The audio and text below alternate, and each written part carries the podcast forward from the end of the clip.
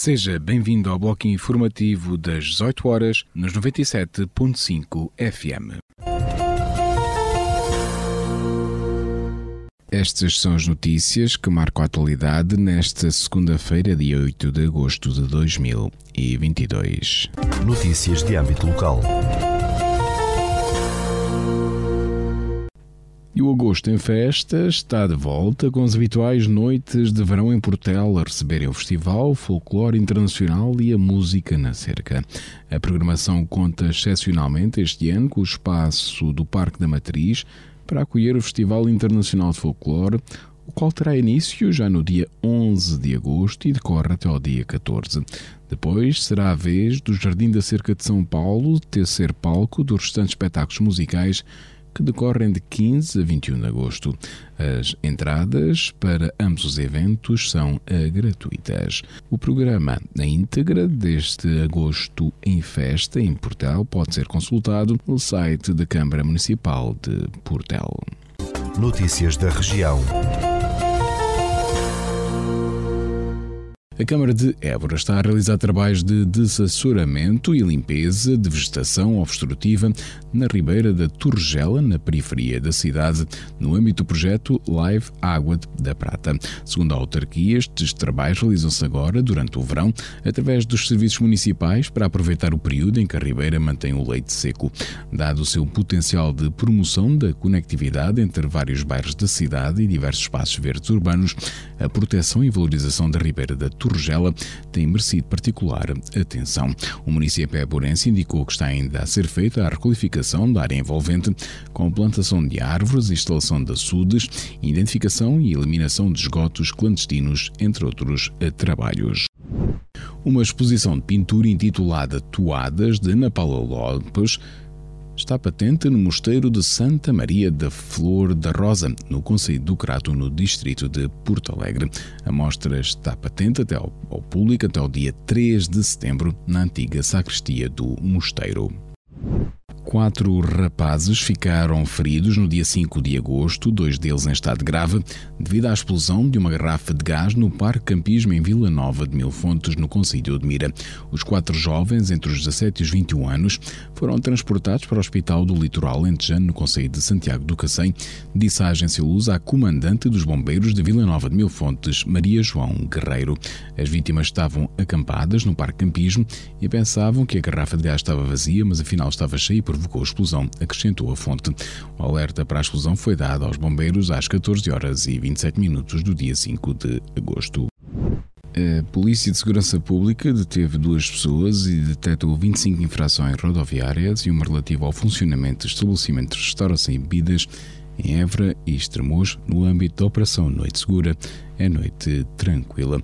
Em comunicado, o Comando Distrital de Évora da PSP, divulgado no dia 8 de agosto, indicou que a operação, na qual foram empenhados 20 agentes, foi realizada durante o período noturno do fim de semana de 5 a 7 de agosto nas duas cidades alentejanas. Segundo a PSP, foram detidos dois condutores por condução sob efeito do álcool e registradas 25 infrações rodoviárias e uma infração relativa ao funcionamento de estabelecimento de restauração e bebidas.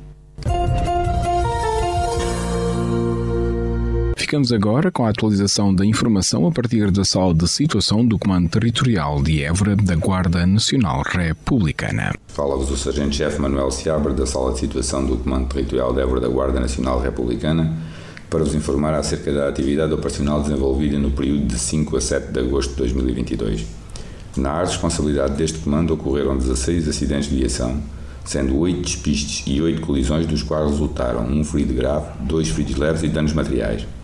Registámos ainda cinco incêndios, sendo dois agrícolas nas localidades da Guiar, Conselho de Viana do Alentejo e Redondo, tendo ardido no total cerca de 0,3 hectares de pasto. Dois em veículo nas localidades de Évora Monte, Conselho de Estremoz e Estrada Nacional 4, km 134 de Estremoz, tendo provocado danos nos motores das viaturas, e um urbano na localidade de Redondo, tendo provocado danos. No âmbito da criminalidade, foram registradas 26 ocorrências, sendo 10 crimes contra as pessoas, 8 crimes contra a vida em sociedade seis crimes contra o património, um crime contra o Estado e um crime previsto em legislação avulsa. Foram ainda efetuadas cinco detenções em flagrante delito, sendo quatro pelo crime de condução em estado de embriaguez e uma pelo crime de desobediência. No âmbito contra a ordem nacional, registámos 117 infrações à legislação rodoviária, 19 à legislação policial e 3 à legislação ambiental. Damos ainda continuidade às operações Resina 2022, Floresta Segura 2022, Fuel 2022, Melro Exames Nacionais 2022, Desconfinar Mais, Verão Seguro 2022, Hermes Viajar em Segurança e Operação Campo Seguro 2022. Por hoje é tudo. A sala de situação do Comando Territorial de Évora, estante efetivo desta unidade, deseja a todos os nossos ouvintes o resto de um bom dia e uma excelente semana. Rádio Esperança. Informação. Notícias da Igreja. Escutamos agora as notícias da Rádio Vaticano, Vatican News. Louvado seja nosso Senhor Jesus Cristo.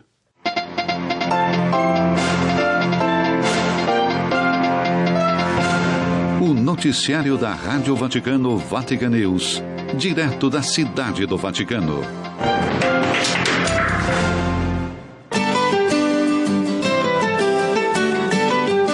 Alô, amigos de todo o Brasil e demais países lusófonos. Está no ar o noticiário em língua portuguesa da Rádio Vaticano, Vatican News, desta segunda-feira, 8 de agosto de 2022. Traremos para você que está sintonizado conosco as últimas notícias sobre o Papa Francisco, a Santa Sé e a Igreja em todo o mundo. Hoje nos estúdios Jane Nogara e na assessoria técnica Bruno Orti. No seu tweet de hoje, o Papa Francisco escreveu: O renascimento de um diálogo não vem das palavras, mas do silêncio, sem insistências, do recomeçar pacientemente a ouvir a outra pessoa, de ouvir as suas lutas, o que te tem dentro. A cura do coração começa com a escuta. E vamos aos destaques do nosso programa de hoje.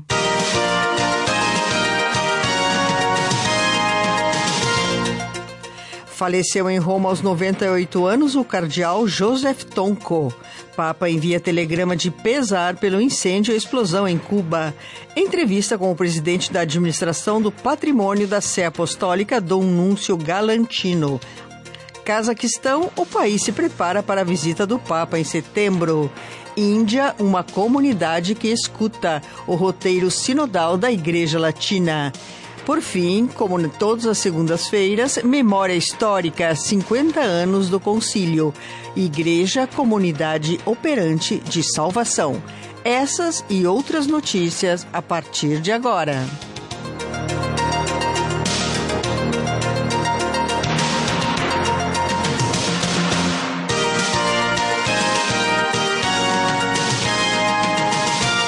Mais uma vez, sejam bem-vindos a mais esta edição do programa diário produzido pela redação brasileira.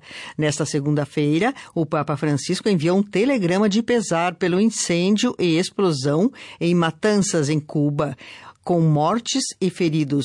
Hoje também faleceu o cardeal eslovaco Josef Tonko, o mais idoso do Colégio dos Cardeais. Faleceu aos 98 anos o cardeal Josef Tonko o cardeal eslovaco Josef Tonko, prefeito emérito da Congregação para a Evangelização dos Povos e do Comitê Pontifício para os Congressos Eucarísticos Internacionais, faleceu na manhã desta segunda-feira, dia 8, em Roma.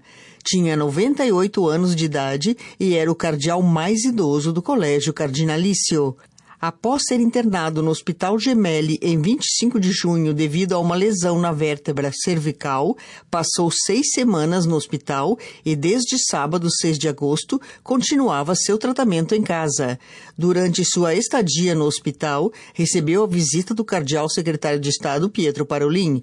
No dia 30 de abril passado, o Papa Francisco o encontrou na Sala Paulo VI por ocasião do encontro com os participantes da peregrinação eslovaca e em seu discurso disse: Saúdo cordialmente o cardeal Joseph Tonko, cuja presença nos faz sentir que a Igreja é uma família que sabe honrar os idosos como um dom. Mas eu tenho uma dúvida, continuou o Papa. Ele parece mais jovem do que eu. Ao anunciar a sua morte, a Conferência Episcopal Eslovaca convida os fiéis a rezar pelo cardeal, anunciando que o enterro será realizado após a cerimônia fúnebre em Roma, na Catedral de Santa Elizabeth, em Kozice. Após a morte do cardeal Tonco, o Colégio dos Cardeais fica constituído da seguinte forma: 206 cardeais, dos quais 116 são eleitores e 90 não eleitores. O cardeal Josef Tonko nasceu em Eldavske, na arquidiocese eslovaca de Kozice, em 11 de março de 1924. Estudou na Faculdade de Teologia em Bratislava e, depois de se mudar para Roma, no Pontifício Ateneu Lateranense e na Pontifícia Universidade Gregoriana, obteve diplomas em Teologia, Direito Canônico e Ciências Sociais. Foi ordenado sacerdote em 12 de março de 1949. Em 12 de julho de 1979, foi nomeado secretário-geral do Sínodo dos Bispos e eleito arcebispo titular de Doclea. O Papa João Paulo II lhe conferiu a ordenação episcopal no dia 15 de setembro seguinte, festa de Nossa Senhora das Dores, padroeira da Eslováquia. Foi criado cardeal no consistório de 25 de maio de 1985 com o título de Santa Sabina e prefeito da Congregação para a Evangelização dos Povos durante 16 anos até 9 de abril de 2001.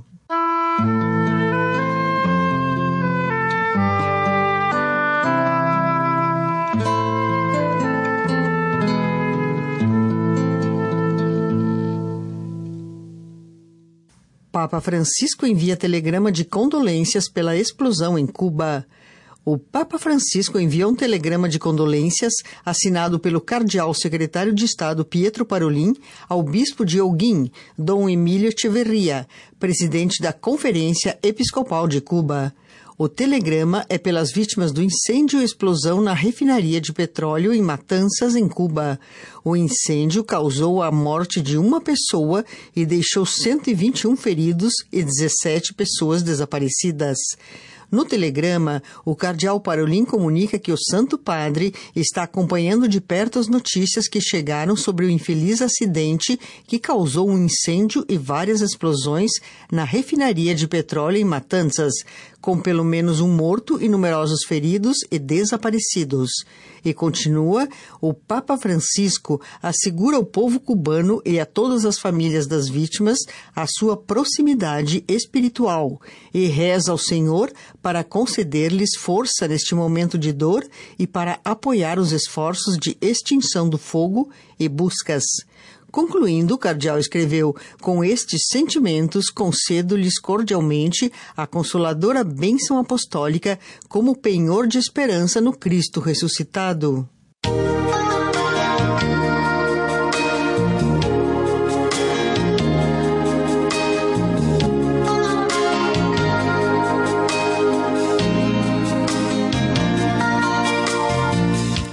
Agora, uma entrevista com o presidente da Administração do Patrimônio da Sé Apostólica, APSA, Dom Núncio Galantino, que fala sobre a credibilidade no serviço da missão da Igreja.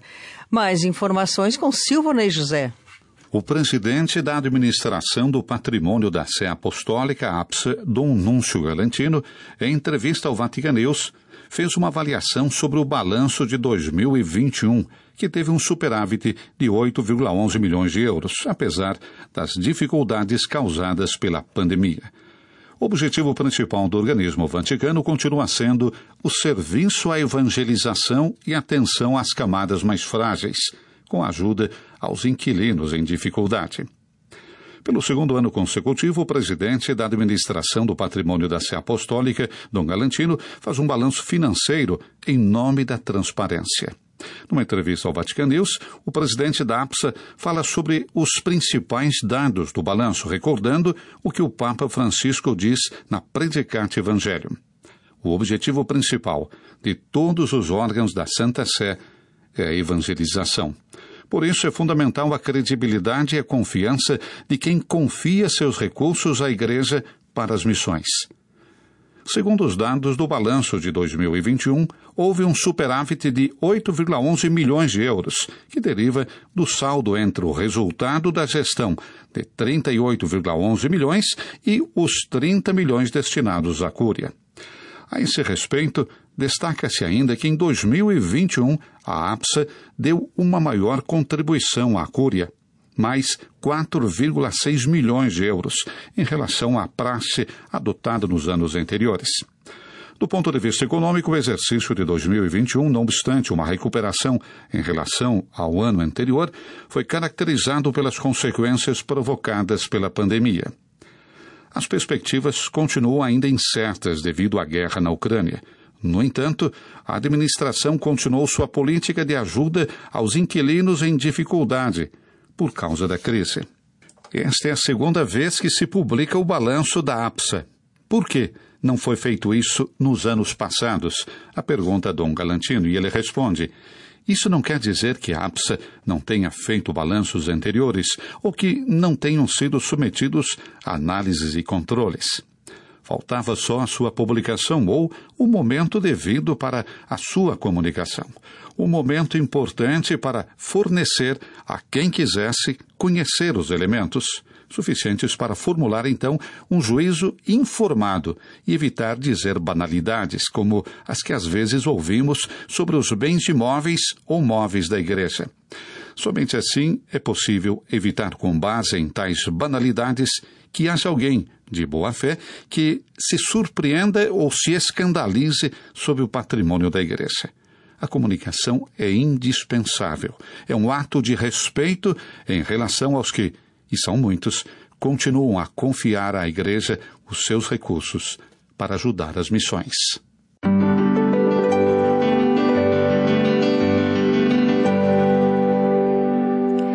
Cazaquistão a nação se prepara para acolher o Papa. Desde quando sua vinda foi oficializada, vemos nas ruas muitos jornalistas perguntando às pessoas comuns o que pensam da chegada de Francisco. A resposta é que todos estão muito felizes por um homem de Deus tão importante visitar o povo cazaque. São palavras do bispo auxiliar de Karaganda, o primeiro prelado local do Cazaquistão, Don Zikovsky, sobre a viagem do Papa ao país da Ásia Central Nos dias 13 a 15 de setembro próximo. Mais detalhes, Raimundo Lima. Não há palavras para descrever a felicidade de toda a comunidade católica cazaque por causa da visita do Papa Francisco ao nosso país. O que mais nos alegra é ver que o restante da sociedade, que não é católica, também acolheu a notícia da viagem do Santo Padre com grande entusiasmo. O primeiro sinal é que as autoridades de Caraganda estão se oferecendo para nos ajudar a organizar a peregrinação da nossa cidade a Nur Sultan, onde o Papa passará os três dias da visita O segundo sinal é que, desde quando sua vinda foi oficializada, vemos nas ruas muitos jornalistas perguntando às pessoas comuns o que pensam da chegada de Francisco. A resposta é que todos estão muito felizes por um homem de Deus tão importante visitar o povo cazaque. É o que conta a Fides, agência missionária da Congregação para a Evangelização dos Povos, o bispo auxiliar de Karaganda e primeiro prelado local do Cazaquistão, Dom Yevgeny Zinkovsky, sobre a viagem do pontífice ao país da Ásia Central.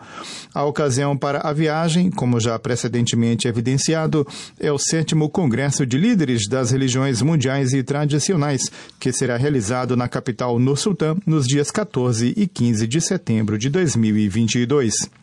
De acordo com o programa oficial difundido pela Santa Sé, Francisco chegará ao Cazaquistão na tarde do dia 13 de setembro. Na capital cazaque, o Santo Padre será recebido pelas autoridades do país e fará o primeiro de seus cinco discursos oficiais.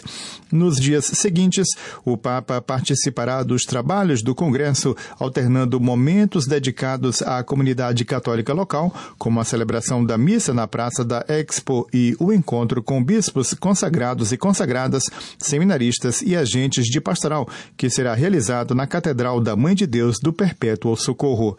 Alimentamos a esperança de que o pontífice também pudesse visitar Caraganda, mas isto não é possível devido ao seu estado de saúde.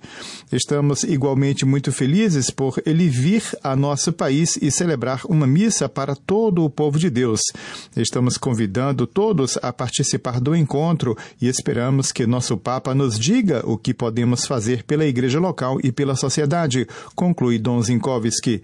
O convite a visitar o Cazaquistão foi entregue ao Papa Francisco em 6 de novembro passado, durante uma audiência com o presidente do Senado do Cazaquistão, Moulin Ashimbayev, no Vaticano. Nessa ocasião, o presidente do Senado agradeceu à Santa Sé pelo apoio à iniciativa já demonstrada nos anos passados.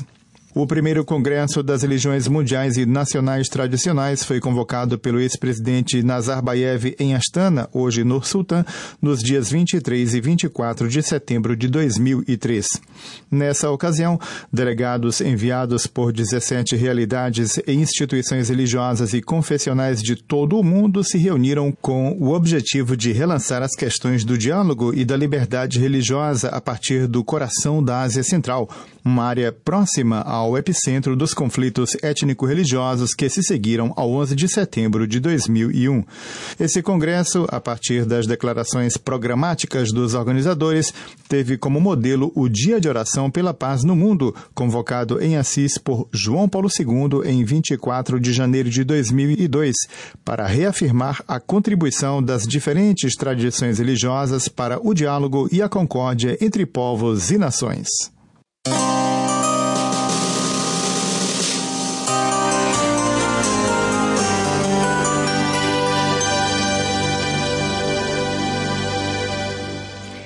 Índia, uma comunidade que escuta o roteiro sinodal da Igreja Latina. O caminho sinodal, afirma o futuro cardeal Ferral, é uma oportunidade para a Igreja Latina na Índia discernir novos caminhos eclesiais e adotar abordagens pastorais criativas que a ajudarão a ser uma igreja sinodal genuinamente autêntica.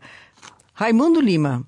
O Evangelho nos fala do sonho de Jesus para seus discípulos, para nós. Este sonho de Jesus para seus discípulos tem duas facetas: a comunhão e a missão. Para caminhar com a igreja em sua missão, a comunhão deve ser promovida dentro e fora.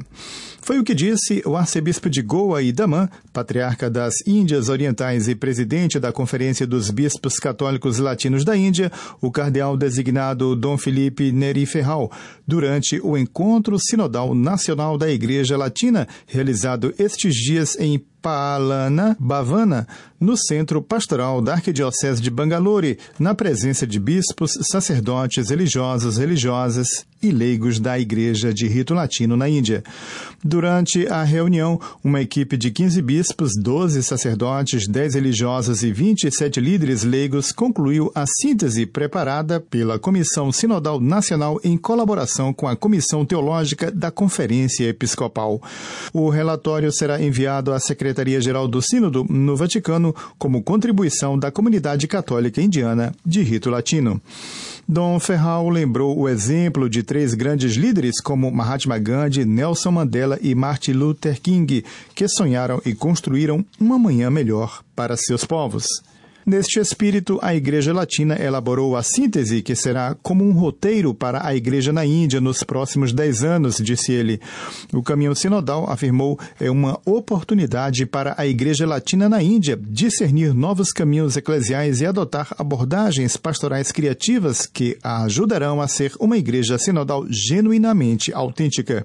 Os caminhos indicados são os de uma maior comunhão, participação e missão eclesial, a serem vividos pelos batizados no subcontinente, de acordo com os três aspectos indicados pelo Sínodo 2021-2023 para promover uma igreja sinodal em todos os seus aspectos. Entre os temas da síntese dos trabalhos são citados o clericalismo excessivo da igreja indiana, a discriminação experimentada pelas mulheres na sociedade e na igreja, o compromisso com a proteção dos menores nas escolas e outras instituições, a condição dos Dalits e dos migrantes, a necessidade de um maior compromisso na pastoral da juventude. O documento elaborado convida a tornar-se uma igreja que escuta, uma igreja a serviço, uma igreja humilde. A síntese preparada pela Igreja Latina fez uso da contribuição de 60 delegados que, representando diferentes dioceses do país, apresentaram um relatório com sugestões para a elaboração do relatório final, que, como disse o secretário-geral adjunto da Conferência Episcopal, Padre Stephen Alatara, será enviado à Santa Sé, em Roma. Existem cerca de 20 milhões de católicos na Índia, representando cerca de 1,55% da população total.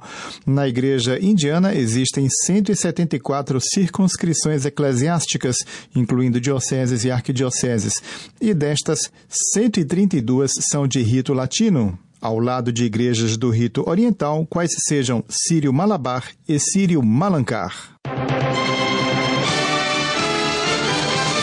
Memória Histórica: 50 anos do Concílio Vaticano II, Igreja Comunidade Operante de Salvação.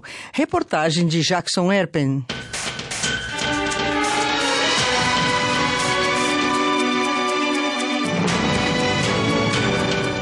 No nosso espaço Memória Histórica, 50 anos do Concílio Vaticano II, vamos falar hoje sobre Igreja Comunidade Operante de Salvação.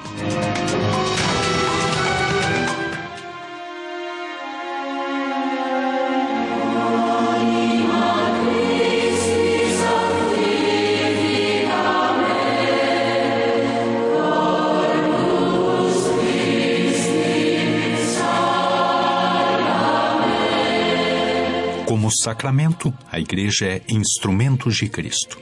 É assumida por ele como instrumento de redenção universal, sacramento universal da salvação, pelo qual o mesmo Cristo manifesta e simultaneamente atualiza o mistério do amor de Deus pelos homens. É o projeto visível do amor de Deus para com a humanidade, segundo o qual Deus quer que todo o gênero humano forme um só povo de Deus, se una num só corpo de Cristo e se edifique num só templo do Espírito Santo.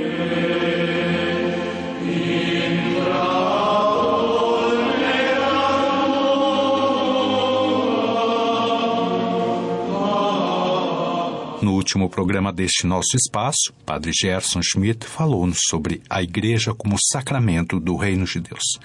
Para aprofundar essa temática, o sacerdote gaúcho nos propõe hoje uma reflexão sobre Igreja, comunidade operante da salvação. Vamos ouvir.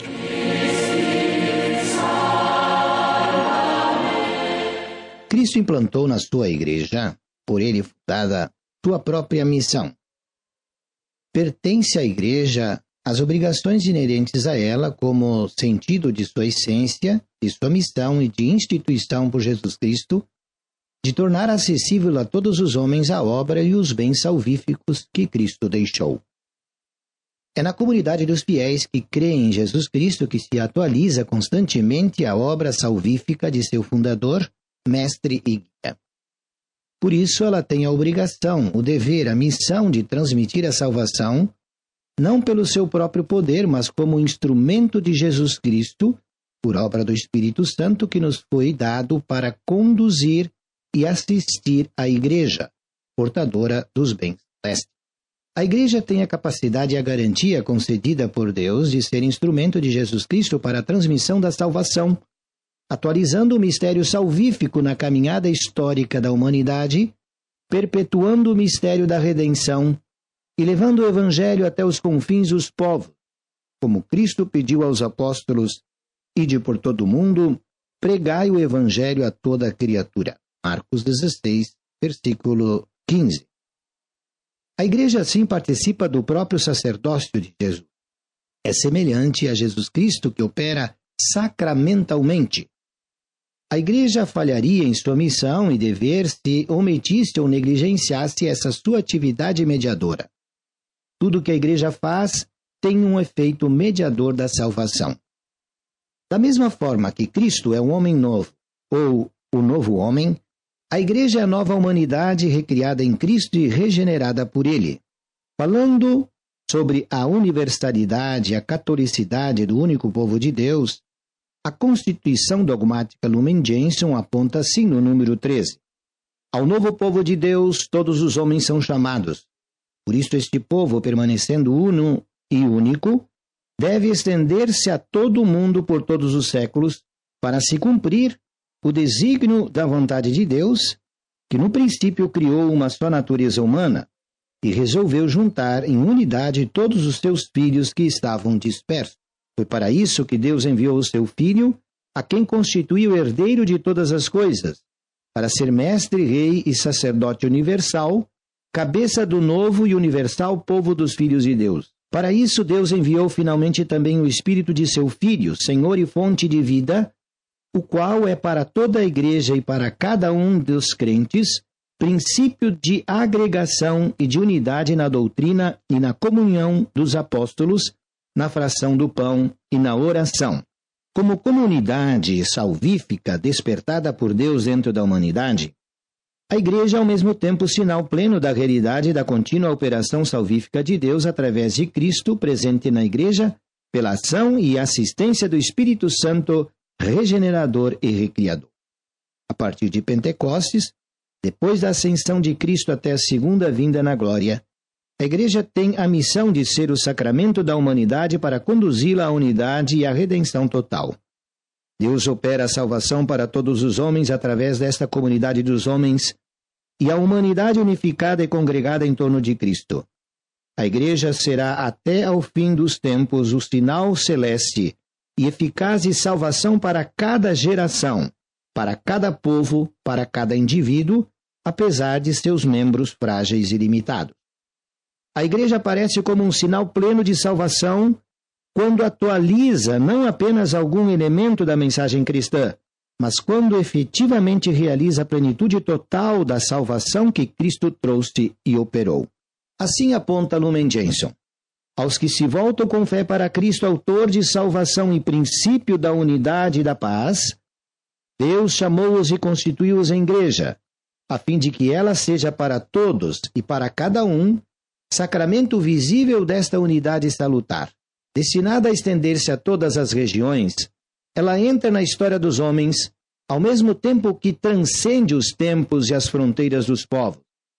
Caminhando por meio de tentações e tribulações, a igreja é confortada pela força da graça de Deus, que lhe foi prometida pelo Senhor, para que não se afaste da perfeita fidelidade por causa da fraqueza da carne, mas permaneça digna esposa de seu Senhor e, sob a ação do Espírito Santo, não cesse de se renovar até pela cruz chegar à luz que não conhece o caso. Lumen Gentium, número 9.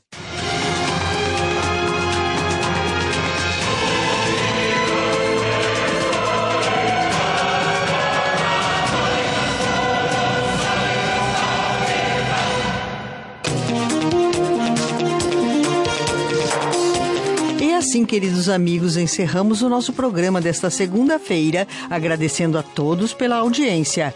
Um abraço e até amanhã neste mesmo horário.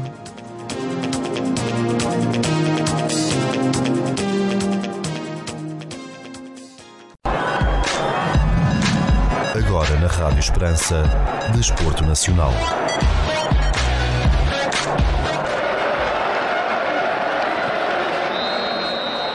Bola branca. Roger Schmidt finta Ricardo Horta e Orsnes no Benfica, erros defensivos e não só preocupa o universo do Sporting. PSP confirma detenção do adepto que fez explodir um petardo na pedreira durante o jogo com o Braga. Começa agora a bola branca na Renascença. Tem o apoio do serviço Toyota 5, exclusivo para o seu Toyota com mais de 5 anos. Olá, Luís Aresta. Viva Paulinho Coelho, o treinador do Benfica, Roger Schmidt, admite mais reforços até ao fecho do mercado, mas foge à questão do momento para quando a chegada à luz de Ricardo Horta, que depois da forma como ontem se despediu dos adeptos do Sporting Clube de Braga, pode ser reforço do Benfica a todo momento. Há minutos na divisão ao jogo com o Midtjylland da segunda mão da terceira pré-eliminatória da Liga dos Campeões, Roger Schmidt foi evasivo na resposta quando, com confrontado pelos jornalistas com nomes como Ricardo Horta e Arsens, que já são dados como certos no Sport Lisboa e Benfica. Para ser honesto quanto a isso, não espero nada neste momento porque estou totalmente focado nesta partida com o Midtjylland. Já o disse várias vezes, o meu trabalho é orientar os jogadores da melhor forma possível, colocá-los na melhor forma para jogar. O que se passa nos bastidores fica nos bastidores. Vamos ver o que acontece nas próximas semanas. O mercado vai continuar aberto mais algum tempo. E a verdade é que é sempre possível otimizar a equipa, o plantel. Mas neste momento também é verdade que não posso falar quanto a jogadores. O Benfica está em vantagem, recordo 4-1 na eliminatória com os dinamarqueses. Roger Smith não espera facilidades para o jogo da segunda mão, amanhã na Dinamarca, ao lado do treinador do Benfica, nesta conferência de imprensa de antevisão ao segundo jogo com o Midtjylland. Esteve o médio Florentino, que tem impressionado pela positiva neste seu regresso ao Benfica. Florentino reconhece que voltou mais forte depois das experiências no Mónaco e no Retafe da Liga Espanhola, mas não considera que tem um lugar ganho no meio campo encarnado. Aqui no Benfica Benfica nós temos todos os jogos algo a perder porque o nosso objetivo é sempre ganhar. Uh, esperamos uma partida muito difícil como, como foi aqui na primeira volta. Como sabemos as equipas da Liga Campeões são todas muito competitivas.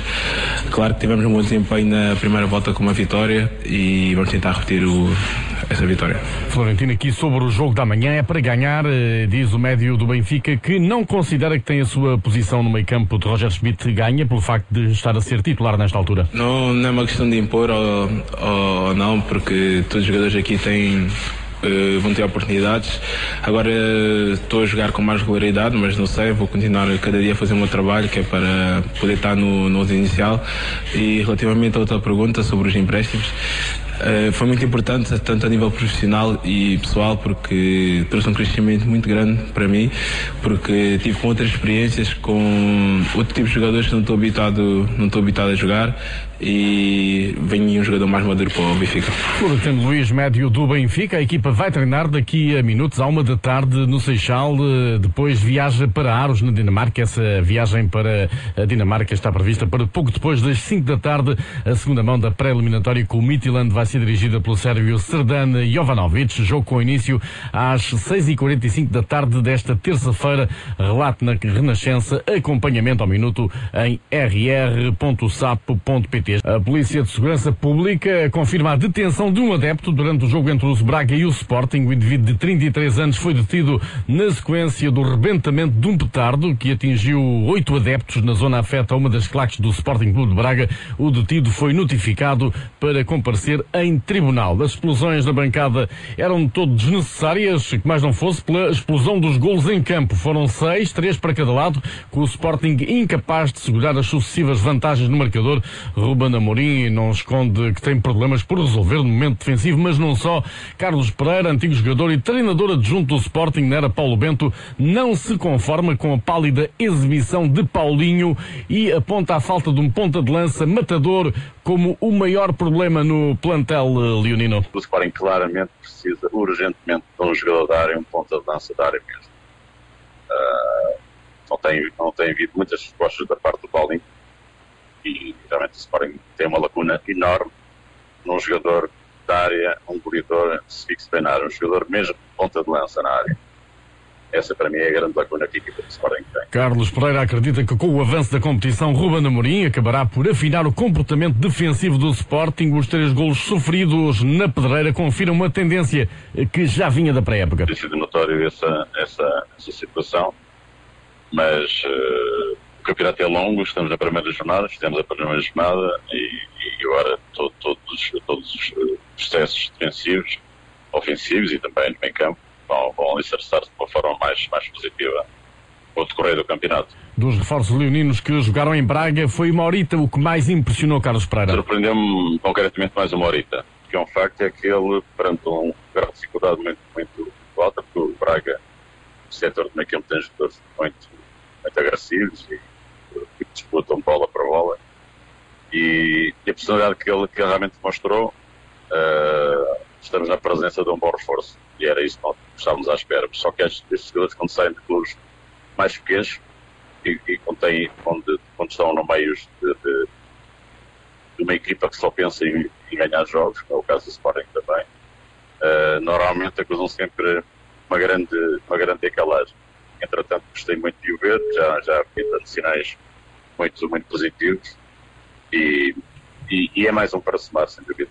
O empate não era o desfecho que os adeptos sportinguistas desejavam para a deslocação a Braga. Em todo o caso, Carlos Pereira entende que o jogo deixou bons indicadores para a época do Sporting. Devia-se um jogo difícil, porque o Braga oferece sempre um grau de dificuldade muito, muito alto.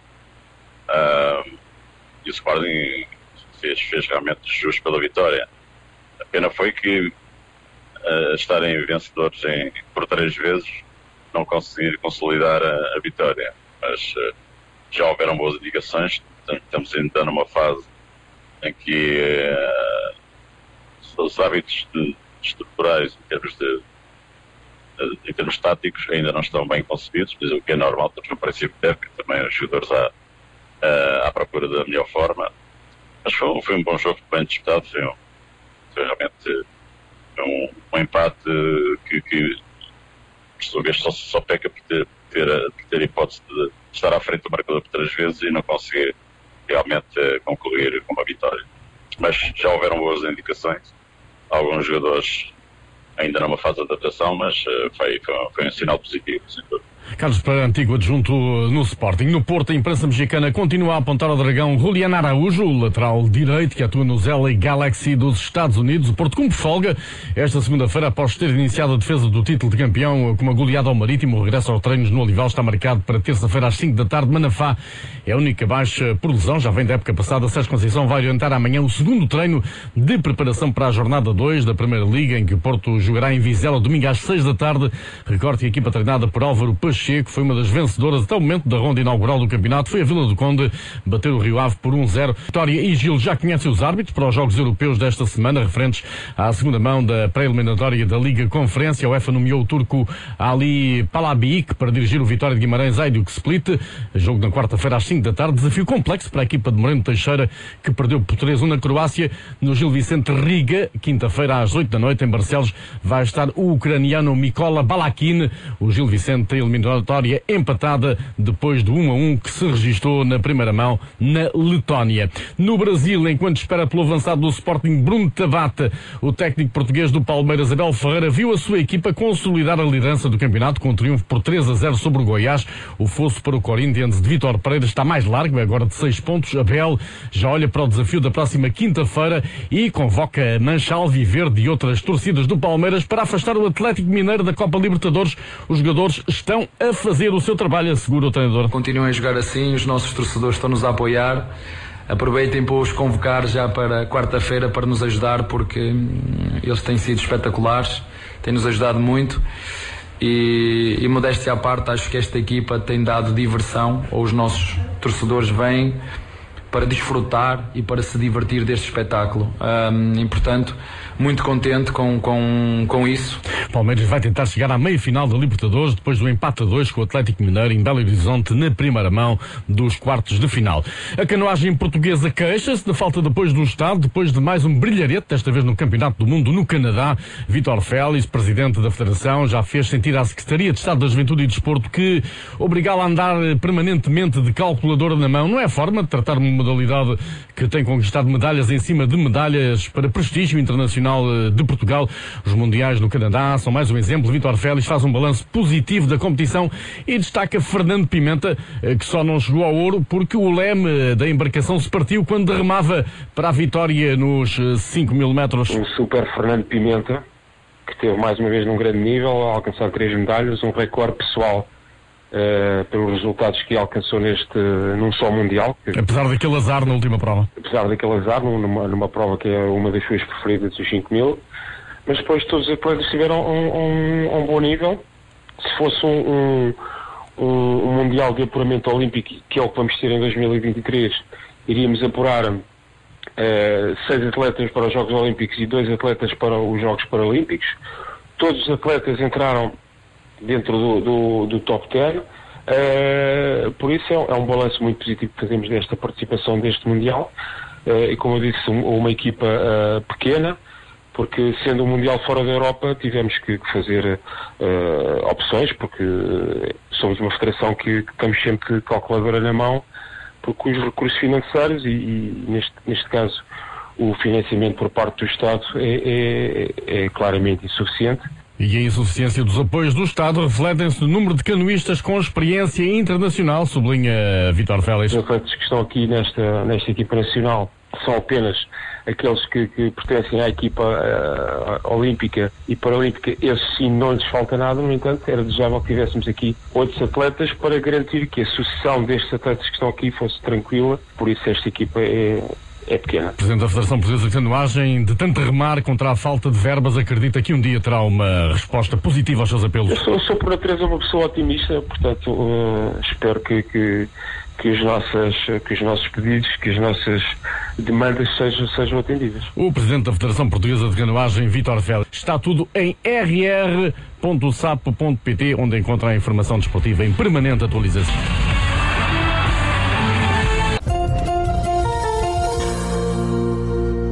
Ficamos agora com a efeméride do dia.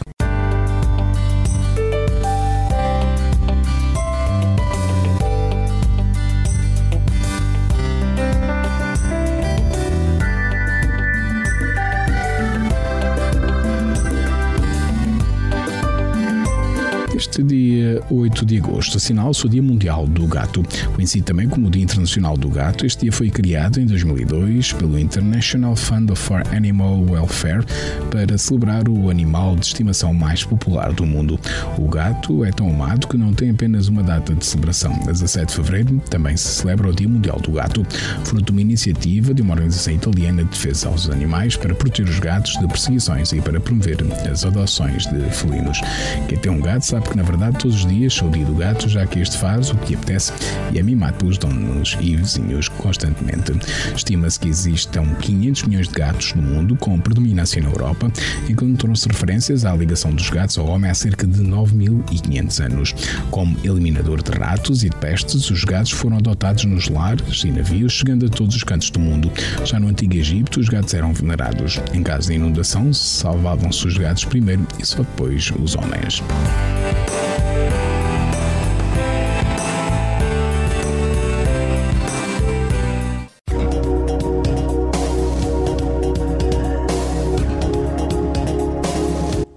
Instituto Português do Mar e da Atmosfera, para esta terça-feira, dia 9 de agosto, no Conselho de Portel, temos céu limpo com 36 graus de temperatura máxima, 15 de mínima e o vento sopra moderado de sul.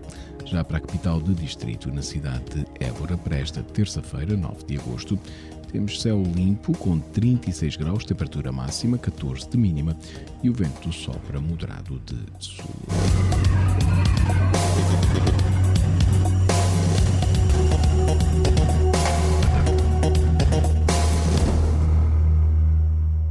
Este bloco informativo fica por aqui. Mais informação nos 97.5 FM às 22 horas. Boa tarde.